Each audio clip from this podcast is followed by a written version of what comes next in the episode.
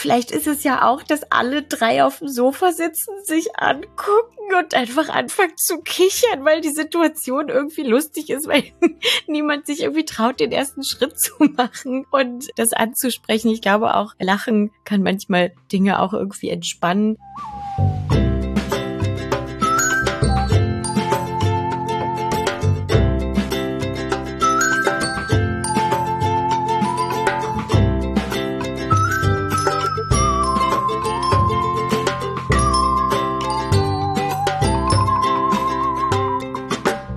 Willkommen zurück bei Frag mal Agi, dem Podcast, in dem ihr der Sexualpädagogin Agi Malach alle Fragen rund um Körper, Sexualität, Pubertät, Identität und viel mehr stellen könnt.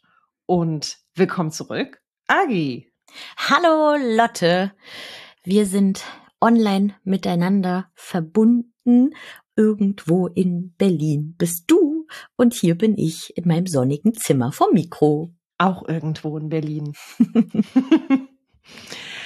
ich würde gerne, ich habe mich so gefreut, dass unser Aufruf ein bisschen was gebracht hat in der letzten Folge, als wir euch gefragt haben, welche Wörter rund um all die Themen, die wir auch hier im Podcast besprechen, fehlen euch denn? Gibt es irgendwie Wörter, die ihr gern hättet, Wörter, die mehr Leute kennen sollten?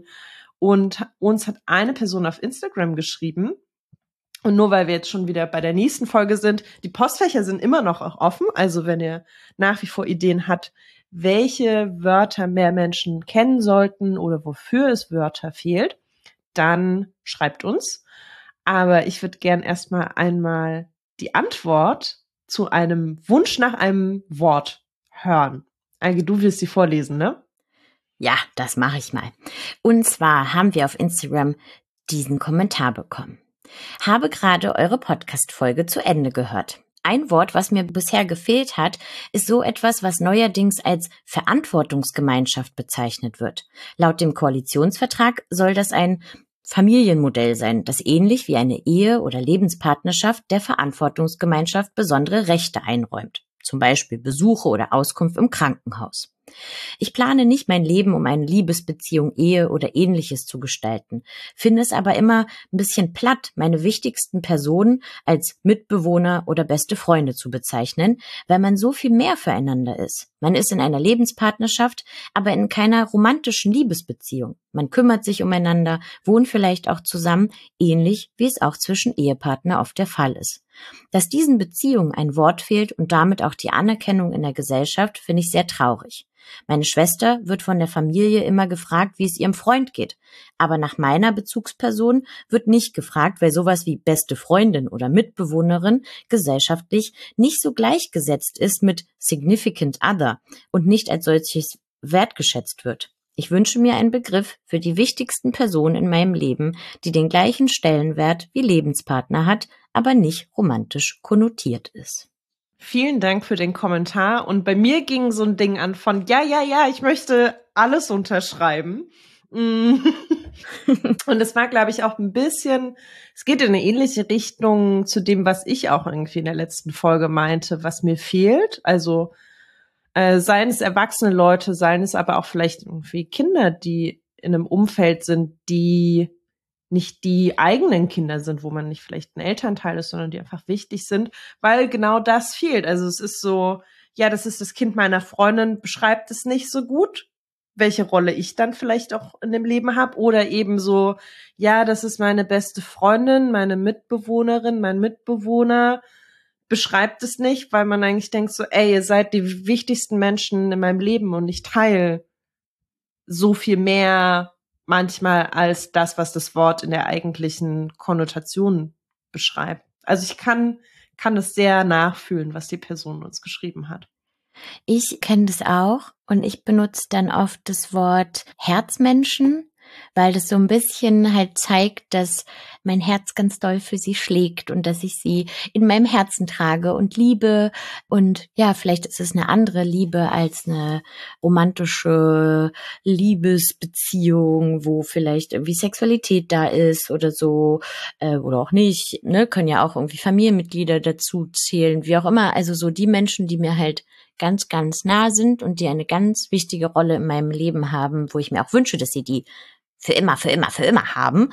Ähm, da sage ich ganz oft, ja, meine Herzmenschen.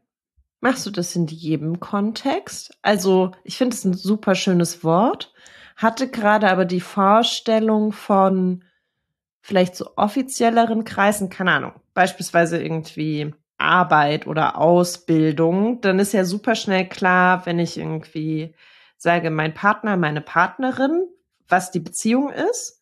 Ich finde Herzmenschen ein schönes Äquivalent. Ich habe so ganz intuitiv, dachte ich gerade so, ah, ich weiß nicht, ob ich das mit jeder Person teilen wollen würde in jedem Kontext.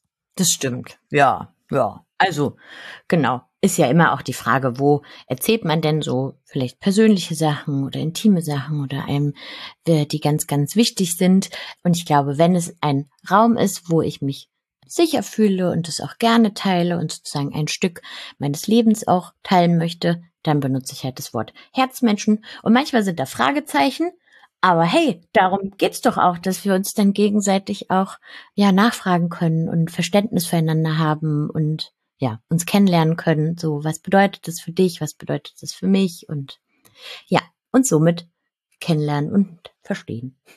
Wenn ihr uns noch weitere Vorschläge schicken wollt oder auch Fragen, die euch unter den Nägeln brennen, dann könnt ihr das machen bei Telonym, bei Instagram oder per E-Mail. Und die Links packen wir alle wieder in die Show Notes. Dann findet ihr die ganz einfach. Könnt ihr euch rauskopieren.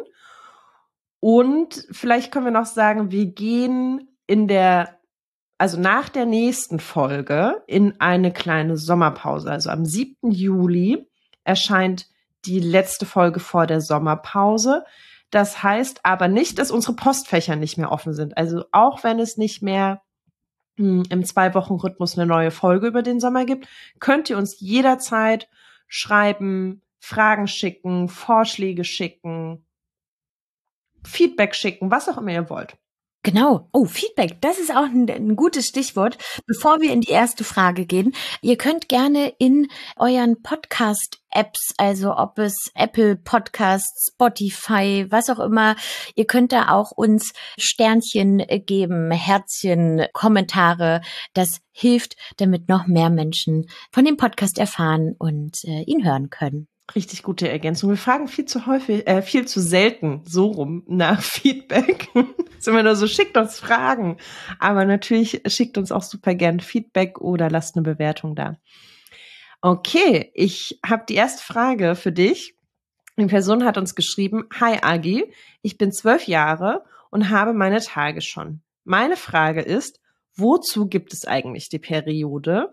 Und wir Menschen sind ja eigentlich Säugetiere. Aber manche Tiere, wie zum Beispiel Katzen oder Hunde, bekommen die eigentlich auch ihre Periode? Ganz liebe Grüße. Ja, fantastisch. Vielen lieben Dank. Okay, also, die Person ist zwölf, hat schon ihre Periode. Und warum gibt es die eigentlich? Hm. Also, ihr wisst ja wahrscheinlich alle, ich bin keine Biologin, keine äh, Geschichtsevolutionsauskennerin oder so. Deshalb glaube ich, würde ich die Frage so beantworten, dass, naja, irgendwer das Universum die Evolution, die Entwicklung, hat unsere Körper erstmal so gemacht, wie sie aktuell sind, weil sie anscheinend so am besten sich an ihre Umwelt anpassen. So, ne? Wir haben Füße, auf denen wir gehen können, äh, oder Hände, äh, die greifen können, Augen, die sehen und so weiter. Wobei das ja auch immer ganz unterschiedlich ist, weil manche Menschen haben zum Beispiel keine Sehkraft und finden sich trotzdem in der Welt zurecht, weil wir auch vielleicht tolle Hilfsmittel haben. Ne? Also das ist ja auch nochmal wichtig zu sagen. Und bei der Periode ist es ja so, dass das ist ja nicht einfach nur das Blut, was irgendwo von irgendwo in unserem Körper und dann wird es halt ausgeschieden. Ja, wir haben ja alle ein bisschen Blut in uns, sondern das ist das Blut, was in der Gebärmutter ist, die Gebärmutterschleimhaut. Und die hat oder kann eine Funktion haben, nämlich wenn eine Person schwanger werden möchte und es zu einer befruchteten Eizelle kommt, dann nistet die sich in diese Gebärmutterschleimhaut ein. So, dann sage ich immer, ne, die, das ist dann so ganz weich und schleimig und warm und dann kann die befruchtete Eizelle sich da so richtig einkuscheln und dann wachsen und wachsen und wachsen. Also so ein bisschen wie so ein schleimig blutiges Bettchen irgendwie. Und wenn die Person aber nicht schwanger ist, dann merkt der Körper, ah, okay, hier ist gar keine Schwangerschaft. Naja, dann, äh, du, machen wir einmal Rundumerneuerung und stößt diese Schleimhaut ab, ne, die dann aus der Vagina als Blutung rauskommt, die Periode ist und danach baut sie sich wieder auf. Ne, wird immer so über den Zyklus immer dicker, immer mehr, weil der Körper sozusagen immer wieder sich darauf vorbereitet, oh, könnten wir vielleicht schwanger werden? Brauchen wir die? Ah, nö, doch nicht. Und na klar könnte man sich fragen, na aber warte mal, warum hat man die eigentlich nicht immer? Und der Körper könnte ja einfach immer so vorbereitet sein auf, da ist immer genug Schleimhaut. Hm, warum muss es denn immer wieder erneuert werden? Und darauf weiß ich keine Antwort. Aber es ist ja auch so, dass manche Menschen, obwohl sie einen Uterus haben, keine Periode haben, weil sie zum Beispiel hormonelle Verhütung benutzen, weil sie zum Beispiel eine Hormonspirale haben oder die Antibabypille durchgehend ohne Pause nehmen.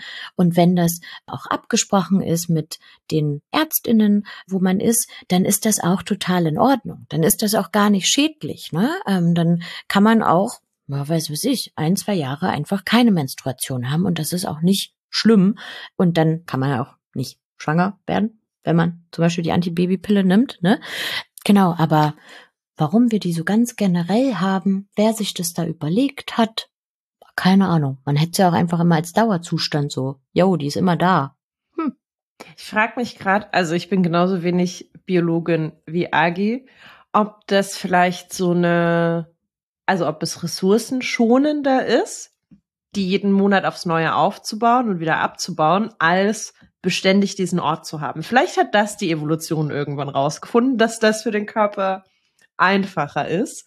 Und ich hatte gerade noch mal dieses Bedürfnis, und ich finde es so schwer, ich hätte jetzt gerade so gern ein äh, Videoformat, weil ich das habe, ich muss mit meinen Händen super viel machen, zu dieser, zu dieser Schwangerschaft, wo das der Ort sein könnte, hatte ich gerade noch mal das Bedürfnis, einmal kurz diesen Zyklus im Ultraschnelldurchlauf zu erklären, um zu verstehen, warum passiert das denn einmal im Monat und warum ist es irgendwie so wiederkehrend? Also ganz einfach erklärt gibt es ja die Eizellen, die in den Eierstöcken sind und in einem immer wiederkehrenden Rhythmus machen die sich auf den Weg, so Pi mal Daumen, einmal im Monat, mm, durch den Eileiter Richtung, Richtung Gebärmutter. Und in der Zeit baut sich diese Schleimhaut auch schon auf, weil das der Modus ist von, uh, es könnte eventuell zu einer Schwangerschaft kommen, also schicken wir einmal das Ei los und wir bauen ein richtig tolles, schleimiges, rotes Sofa, nee, Bett hast du es genannt, auf, falls es zu einer Befruchtung kommt, falls die Eizelle auf eine Samenzelle trifft, um dann hübschen Ort zu haben. Und wenn der Körper dann aber merkt so, nö, das ist nicht passiert, die Eizelle wurde nicht befruchtet, ist nicht auf eine Samenzelle getroffen, dann wird dieses ganze Bett wieder abgebaut und fließt aus dem Körper raus. Also das hat es mir nochmal irgendwie klarer gemacht zu verstehen. Warum denn jeden Monat oder warum immer so wiederkehrend? Auch wenn ich nicht weiß, warum der Rhythmus nicht ein anderer. Und die Person meinte ja auch so, hey, wie ist es eigentlich bei anderen Tieren? Mm, und Hunde haben auch ihre Periode und die haben sie aber auch seltener. Das war nämlich immer meins so, Warum ist es bei Menschen irgendwie so Pi mal Daumen einmal im Monat, während es bei Hunden nur so ein, zweimal im Jahr ist, was ja auch Säugetiere sind? Ist halt, ja, ist ein anderer Körperbau, ist falsch. Körperfunktion, Organismus, I don't know. Dafür fehlt mir das biologische Wissen. Und wir haben in der Vorbereitung eben gelernt, dass es bei Hunden auch umgedreht ist. Also, dass die ihre Periode genau dann haben, wenn sie fruchtbar sind. Und beim Menschen ist es ja so, dass wenn ein Mensch die Blutung hat, ist es eigentlich das Zeichen von, ey, es kam nicht zu einer Befruchtung, das ist gerade nicht die fruchtbare Phase. Und eigentlich würde ich das auch gerne mehr wissen. Vielleicht ist das ja auch eine Frage, die ich sozusagen für mich auch mal ein bisschen mitnehmen kann, weil nicht alle Säugetiere auch menstruieren. Ich habe auch genau einfach so ein bisschen recherchiert und irgendwie nur so keine Ahnung, ein bis zwei Prozent aller Säugetiere haben ihre Periode. Und zu Säugetieren ne, zählen wir Menschen, ein paar Arten von Affen, Fledermäuse, einige wenige Nagetiere und so. Und ich dachte so, ach, echt spannend, ne? Also habe ich mich auch noch nicht so viel mit beschäftigt. Und das ist jetzt auch nur mein Mini-Wissen sozusagen dazu, dass ähm, die anderen Säugetiere nicht bluten, weil sie eine dünnere Gebärmutterschleimhaut haben und der Körper die dann einfach so abbaut. Also ne, der, das muss nicht sozusagen durch die Vagina raus, sondern der Körper selbst sozusagen verarbeitet dann diese Schleimhaut. Ja, also ich habe auch direkt den Impuls, denke ich so, ich möchte eigentlich irgendwie gern Buch oder fünf Artikel dazu lesen, wie das bei Tier, also ja, bei anderen Säugetieren ist, warum das so ist, was diesen Rhythmus bestimmt, ne, wo ich gerade auch so gestolpert bin, so, ich weiß gar nicht, was ist beim, also Hunde sind natürlich anders als Menschen, aber ich denke so, was ist genau diese eine Schraube, die so anders ist, dass es ein anderer Rhythmus ist? Finde ich super spannend. ja, also total. Deshalb äh, vielen Dank für diese Frage, die Lotte und mir noch mehr Fragen aufgemacht hat und wir jetzt freudig ein bisschen recherchieren und dazulernen dürfen. Genau, aber gleichzeitig auch hoffen, dass wir bei der Person ein paar Fragezeichen lösen konnten. Dann hat uns noch eine Person geschrieben, eine Frage zum Thema Sexualität, Sexualität auch mit anderen. Hallo ihr zwei, meine Beziehungsperson, 28 Jahre und ich, 23 Jahre, haben in letzter Zeit viel darüber gesprochen, dass wir es toll fänden, gemeinsam mit einer anderen Person mit Vulva Sex zu haben. Nun sind wir momentan auf der Suche nach einer dritten Person. Wir machen sofort transparent, was wir suchen und wir sind schon ganz aufgeregt über neue Erfahrungen. Wir fragen uns jetzt allerdings, wie man bei einem Treffen dann quasi anfängt oder wie Sex zu dritt ablaufen kann und auf was wir achten sollten. Wir freuen uns auf eine Antwort und senden euch ganz liebe Grüße. Vielen Dank für die Frage und für die Grüße. Und Grüße zurück an euch beide. Oder euch drei, wer weiß. ja, ich habe, als ich das ähm, gelesen habe, dachte ich, dass es ja vielleicht generell darum gehen kann, wie Menschen sozusagen im sexuellen zueinander finden. Ähm, und vielleicht ist das auch, ja, also klar, es ist anders, wenn irgendwie zwei Personen sind, drei, vier, fünf, sechs. Äh, sicher macht es einen Unterschied. Und gleichzeitig kommt es einfach von Mensch zu Mensch auch an. Ne? Also wenn, weiß ich nicht, sagen wir jetzt mal auch einfach zwei Leute irgendwie äh, auf dem Sofa sitzen und äh, sich toll finden und ähm, sich gegenseitig gesagt haben, dass sie Lust haben, Sex miteinander zu haben, dann ist es ja auch die Frage, wie werden denn die zwei irgendwie zueinander finden. Und das ist von Mensch zu Mensch ganz unterschiedlich. Vielleicht wollen manche Menschen sich erst ganz lange in die Augen schauen. Andere möchten sich vielleicht mit den Händen anfassen. Andere fangen an zu küssen. Vielleicht wiederum andere sagen, komm, wir legen uns nackig ins Bett und kuscheln erstmal ganz doll oder so. Oder vielleicht wollen sie zusammen tanzen. Also es gibt ja so viele unterschiedliche Wege, wie Menschen miteinander in Kontakt gehen können. Und das ist schon bei zwei Leuten wahrscheinlich sehr aufregend und kann auch jedes Mal auch unterschiedlich sein.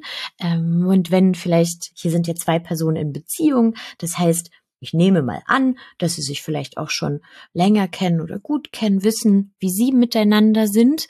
Und dann ist die Frage, okay, jetzt ist da eine dritte Person. So wie können wir denn diese dritte Person mit einbeziehen? Und ich weiß nicht, vielleicht ist es zu einfach zu sagen, vielleicht mal fragen, ne? Also Fragen von, was, worauf hättest du denn eigentlich Lust? Ähm, was macht dir am Sex Spaß? Oder auch Fragen äh, oder sozusagen die Aussage tätigen von, hey, ich hätte richtig Lust, dich zu küssen. Ist es okay für dich? Oder ich habe ganz doll Lust, dir über den Kopf zu streichen, deine Haare zu kraulen. Darf ich das machen?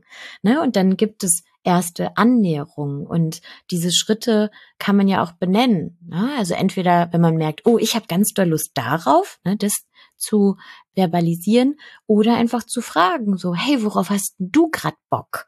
Und vielleicht ist es auch so, dass es dann am Anfang erstmal, na ja, irgendwie sich einem holprig vorkommt. Aber ich denke immer, hm, vielleicht gehört das auch einfach dazu, weil wenn wir manchmal so in Filmen das sehen, dass Menschen sich so annähern, dann denkt man ja, ah krass, wo, woher, also das sieht alles so voll flüssig aus und so. Hätten beide voll die Ahnung, was sie da eigentlich tun und das gefällt denen automatisch auch beiden. Und die haben aber kein Wort geredet oder irgendwas. Und dann denkst du dir, naja, war ja auch ein Drehbuch, ne? Und manchmal ist das halt einfach im echten Leben nicht so sondern dann tastet man sich da erstmal ran und dann ist vielleicht etwas, wo man sagt, hm, weiß nicht, irgendwie so schön fand ich das jetzt auch nicht, aber ich mache mir jetzt mal was anderes oder oh, jetzt haben wir das gemacht, das war cool, aber jetzt habe ich Bock auf was anderes und also, ne, dass es auch ähm, Veränderungen gibt, dass nicht alles äh, am Fließen und im Fluss ist und alle wissen immer zu jeder Zeit, was gerade als nächstes passiert. Vielleicht weiß man das gar nicht, was als nächstes passiert und dann hilft Kommunikation, glaube ich, sehr. Du hast gerade schon richtig viele schöne Sachen zum Thema Kommunikation gesagt. Mir ging auch durch den Kopf, dass man vielleicht nicht nur aussprechen sollte, was man gerade gerne hätte oder was man gerne machen möchte, sondern vielleicht auch aussprechen, ey, ich bin gerade ganz schön aufgeregt, das ist irgendwie eine ungewohnte Situation. Und in meinem Kopf ist es auch so ein bisschen, es ist eigentlich egal, ob da irgendwie zwei Leute zusammenkommen oder drei oder sieben. Mm. Es ist erstmal eine ungewohnte Situation und dann auch zu sagen, ich weiß gar nicht, wollen wir erstmal gemeinsam was essen, was trinken, wollen wir uns erst so zu sagen, ey, ich habe eigentlich richtig doll Lust, aber ich weiß gar nicht, wie ich jetzt, wie wir vielleicht in irgendwie einen Fluss kommen, wie wir uns annähern können. Vielleicht brauche ich einen Moment um erstmal anzukommen. Also so diese Unsicherheiten auch zu kommunizieren, wenn sie denn da sind. Vielleicht fühlen sich auch alle irgendwie super selbstsicher und stark und sagen so, yo, let's go. Aber aus dieser Frage habe ich, glaube ich, auch so ein bisschen rausgelesen für mich. Ist so ein bisschen die Frage, okay, dann treffen wir uns vielleicht mit einer zweiten, äh, mit einer dritten Person.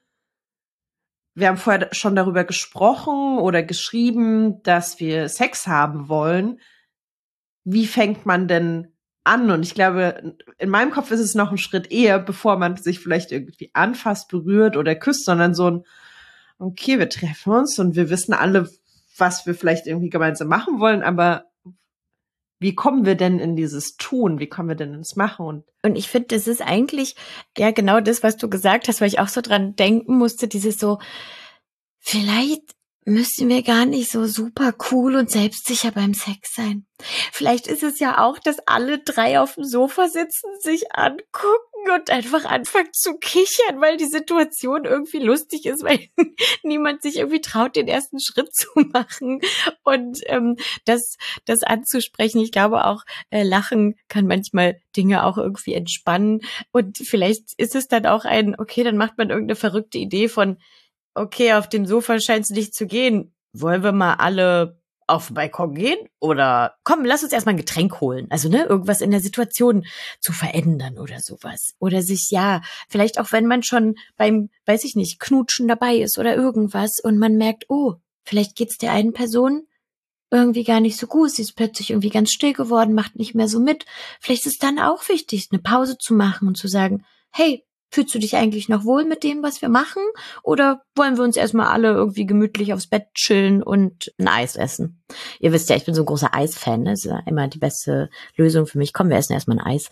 Und ja, auch diese Sachen irgendwie anzusprechen, die in der Luft liegen, das kann schon auch, glaube ich, entspannen. Absolut. Und ich glaube, in dem, was wir gerade schon beschrieben haben, stecken für mich ganz viele Sachen drin, was ich anderen empfehlen würde. Also diese Frage von, auf was sollten wir achten, wäre, glaube ich, so mein, ich weiß nicht, wie viele Punkte es werden, aber so ein, ey, guck, dass du deine Bedürfnisse irgendwie gut kommunizierst, was du selbst brauchst. Guck aber eben auch, dass die Personen, die involviert sind, eine Chance haben, ihre Bedürfnisse zu kommunizieren. Und was du gerade auch meintest mit, vielleicht sagt die Person gerade nichts, aber ich habe irgendwie das Gefühl, es ist was in der Luft, sie ist irgendwie ruhiger geworden. Mm, ist vielleicht, ja, weiß ich, ja, ist immer manchmal so schwer zu beschreiben, wenn etwas in der Luft liegt, aber wenn man dieses Gefühl hat von, ah, vielleicht hat sich gerade die Stimmung ein bisschen gedreht, dann einfach auch nachzufragen, beziehungsweise generell nachzufragen, möchtest du das? Gefällt dir das, wenn ich das mache? Um Einladungen auszusprechen, dass auch andere sich wohlfühlen, ihre Bedürfnisse zu kommunizieren.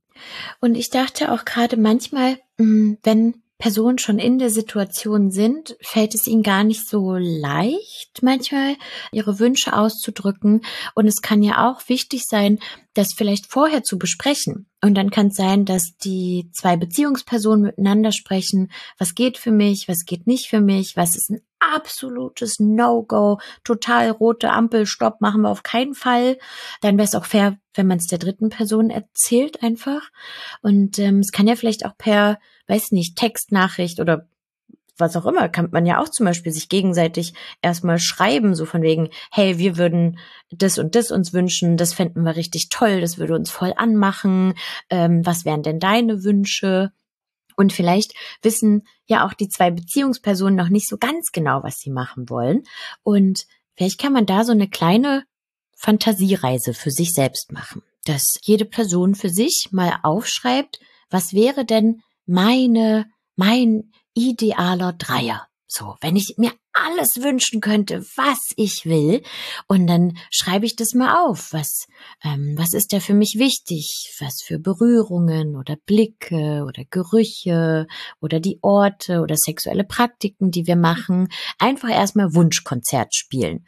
Und dann könnte man mit dem sozusagen Brief, der Fantasie, die man irgendwie aufgeschrieben hat oder so, ähm, sich ja auch treffen und sagen, guck mal, für mich wäre das und das wichtig. Und dann kann die andere Person sagen, echt, oh ja, das habe ich mir auch vorgestellt. Oh toll. Und ne, dann wäre es auch gut, mit der dritten Person vielleicht zu kommunizieren, aber ne, sich auch über so Fantasien vielleicht zu, zu nähern oder auch zu sagen, du, ich stell mir das irgendwie ganz toll vor und in meinem Kopf spiele ich das immer ab, ne, so Kopfkino-mäßig, aber vielleicht traue ich mich das gar nicht in echt zu machen. Ne? Das, das gibt's ja auch. Nur weil man ganz doll dran denkt, muss es nicht sein, dass man das äh, in Live sozusagen ausleben möchte mit allen. Ähm, vielleicht gibt's einen Hinweis einfach darauf, was einem Lust macht. Ein Punkt ist mir noch wichtig. Und das ist das große Bild von Sex ist keine Autobahn. Also, dass es jederzeit die Möglichkeit gibt, Stopp zu sagen und ich glaube, dass das vielen Menschen schwer fällt, wenn man sich auch ziemlich konkret dafür verabredet. Also wenn eine Verabredung stattfindet für wir haben Sex, heißt es nicht, dass Sex auch wirklich stattfinden muss.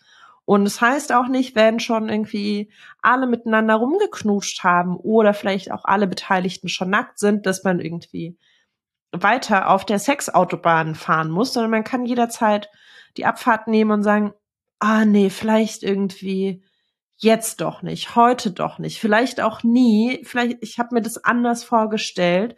Das war in meiner Fantasie aufregender und schöner, aber gerade fühlt sich irgendwie nicht richtig an. Also so, dass es zu jedem Zeitpunkt okay ist, nein zu sagen, stopp zu sagen, nicht mehr weitermachen zu wollen. Das gilt eh immer.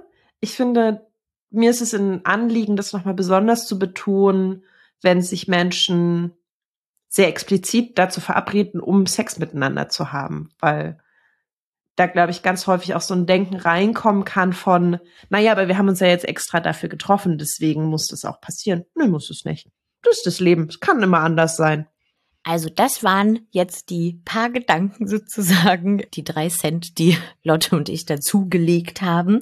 Vielleicht, genau, haben wir ein paar Gedanken angestoßen, über die ihr nochmal irgendwie sprechen könnt oder für euch reinfühlen könnt. Sicher könnte man zu dem Thema viel mehr noch reden, aber das könnt ihr dann tun, zu zweit, zu dritt und hoffen, dass ihr ein tolles Erlebnis haben werdet. Ja, und wir sind gerade eben schon so im sexuellen Bereich unterwegs gewesen. Das passt sehr gut zu der nächsten Frage, die ich für heute noch mitgebracht habe. Und zwar hat uns eine Person geschrieben, ich stöhne gerne beim Sex, sowohl alleine als auch zu zweit. Wenn Menschen in der Nähe sind, die ich kenne, also Eltern, Freundinnen, Nachbarinnen, halte ich mich zurück, weil es mir irgendwie unangenehm ist, wenn sie mich oder uns beim Sex hören. Allerdings genieße ich den Sex dann weniger. Was meint ihr? Sollte ich mich einfach fallen lassen und stöhnen? Vielen Dank auch an dich für diese Frage. Also, hm, die Frage mit was meint ihr, sollte ich mich einfach fallen lassen und stöhnen, die können wir nicht beantworten, weil das deine Entscheidung ist. Und ich finde, dass auch nachvollziehbar zu sagen, also erstmal das, ne, ich stöhne für mich gerne alleine, aber auch wenn ich mit einer anderen Person Sex habe, ne, stöhnen kann ja auch Ausdruck sein von, dass man etwas genießt, dass das ganz wohltuend ist, dass man ausatmet, seufzt, ne, und auch vielleicht dadurch ja auch erregt wird durch die Atmung und alles. Und das finde ich erstmal toll, dass, dass die Person das für sich ähm, entdeckt hat, ne, und für sich auch genießen kann und gleichzeitig sozusagen das Stöhnen, auch weiß nicht, je nach Lautstärke dafür irgendwie stellvertretend steht für hier hat eine Person Sex mit sich oder mit einer anderen Person. Und vielleicht möchte man das gar nicht immer so, sagen wir mal, öffentlich rausposaunen. Ne? Dieses, ha, irgendwie fühle ich mich gar nicht so wohl oder nehme ich zurück, wenn da andere sind, ist ja die Frage, hm, was steckt denn dahinter? Es ist vielleicht auch einfach ein Schutzbedürfnis von, meine Sexualität ist was Intimes, das gehört mir. Ich möchte gar nicht, dass meine NachbarInnen oder, weiß nicht, MitbewohnerInnen das immer mitbekommen, aber, ah, Mist, wenn ich stöhne, dann kriegen sie es vielleicht mit.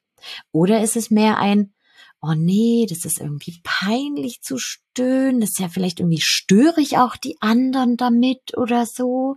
Also es kann ja so ganz viele Gründe haben, auch ja, warum das einem unangenehm ist. Und ich glaube aber, dass auch alles eine Berechtigung hat. Selbst wenn man sich denkt, nee, ich, ja, ich will das nicht, dass das andere mitbekommen, dann ja, ist das ein ein wichtiger Hinweis zu sagen, ja, vielleicht habe ich da ein Schutzbedürfnis, ne? Und gleichzeitig dann aber auch ärgerlich, ne? Weil in der Frage war auch ähm, dieses allerdings genieße ich den Sex dann weniger. Und denkt man sich, Mist, dann muss ich das sogar in Kauf nehmen, dass wenn ich weniger stöhne, dann ist es irgendwie vielleicht weniger lustvoll oder spaßig für mich. Ja, und da muss man vielleicht Dinge abwägen, ne? sozusagen so Pro und Contra, so hm, einerseits das, andererseits das, ha, ha, ha.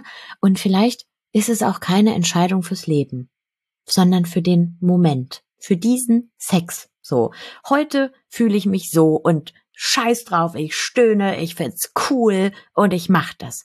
Und dann gibt's vielleicht wieder andere Situationen, wo man sich denkt, oh nee, ich bin jetzt ganz leise, lieber. Und man spürt auch so eine komische Anspannung von, ah, ich bin leise, weil ich aufpasse, dass mich niemand hört. Und dann wird das auch zum sexuellen Erleben ja irgendwie dazugehören. Aber wie du dich entscheidest, das können wir dir nicht sagen.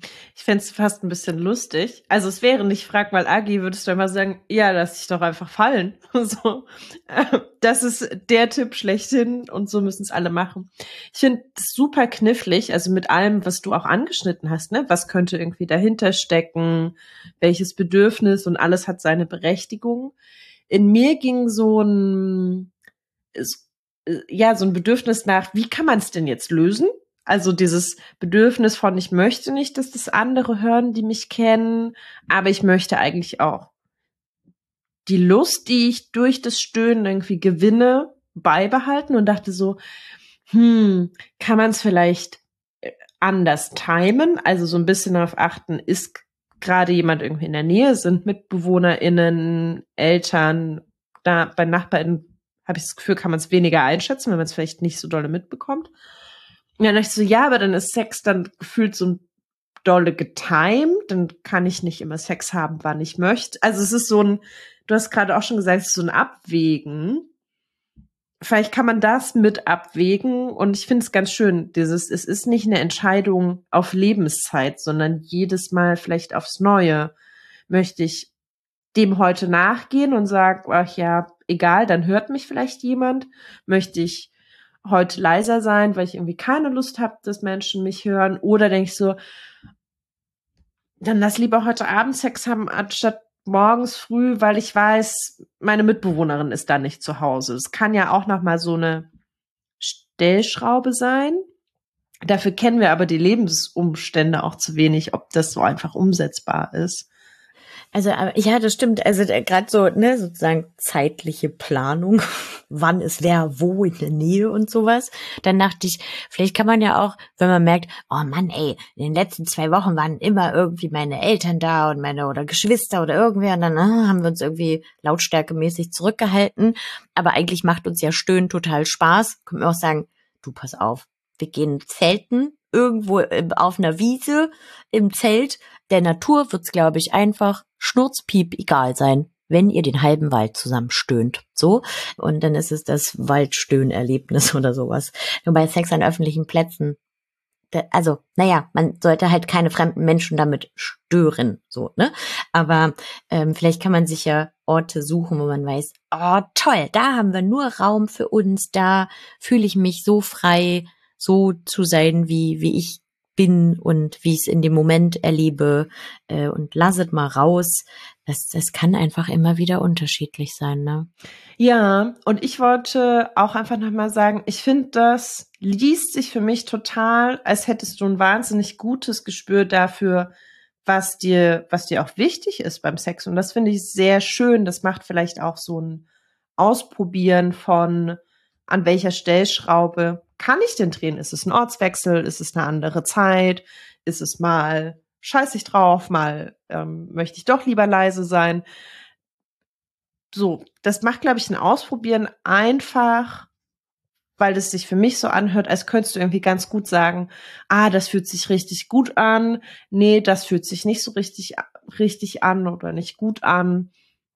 Ja, also das ist, glaube ich, irgendwie das eine, da mal irgendwie so ein bisschen rumzuprobieren, was vielleicht ja, eine Lösung klingt so final, aber was ein guter Weg sein könnte. Und ich musste vorhin schon irgendwie an das Umfeld auch denken. Also mh, mm, mir geht es so, ich wohne auch irgendwie in einem Mehrparteienhaus und in einem mit einem geteilten Hinterhof. Ich höre ab und zu Menschen irgendwie Sex haben. Ich kenne die aber auch nicht alle. Das kann noch mal was anderes sein. Und bei mir ist es eher so ein, ich freue mich darüber, dass andere Menschen Sex haben. Also es ist gar nicht so beschämend.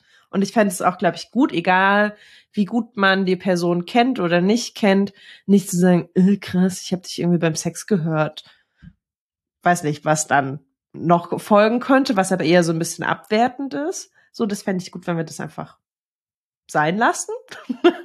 Weil Sexualität super normal ist und es machen Menschen und es machen im Zweifel auch die Menschen, die sich darüber aufregen, dass sie andere beim Sex hören. Aber um die Perspektive zu wechseln, so vielleicht stört es die anderen nicht.